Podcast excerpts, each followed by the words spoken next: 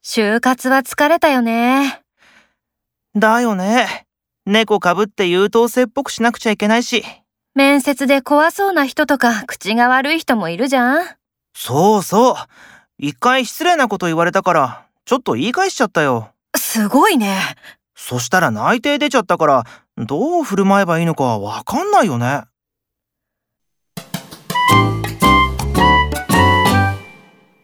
なんか普段と違って今日はよく喋るよね。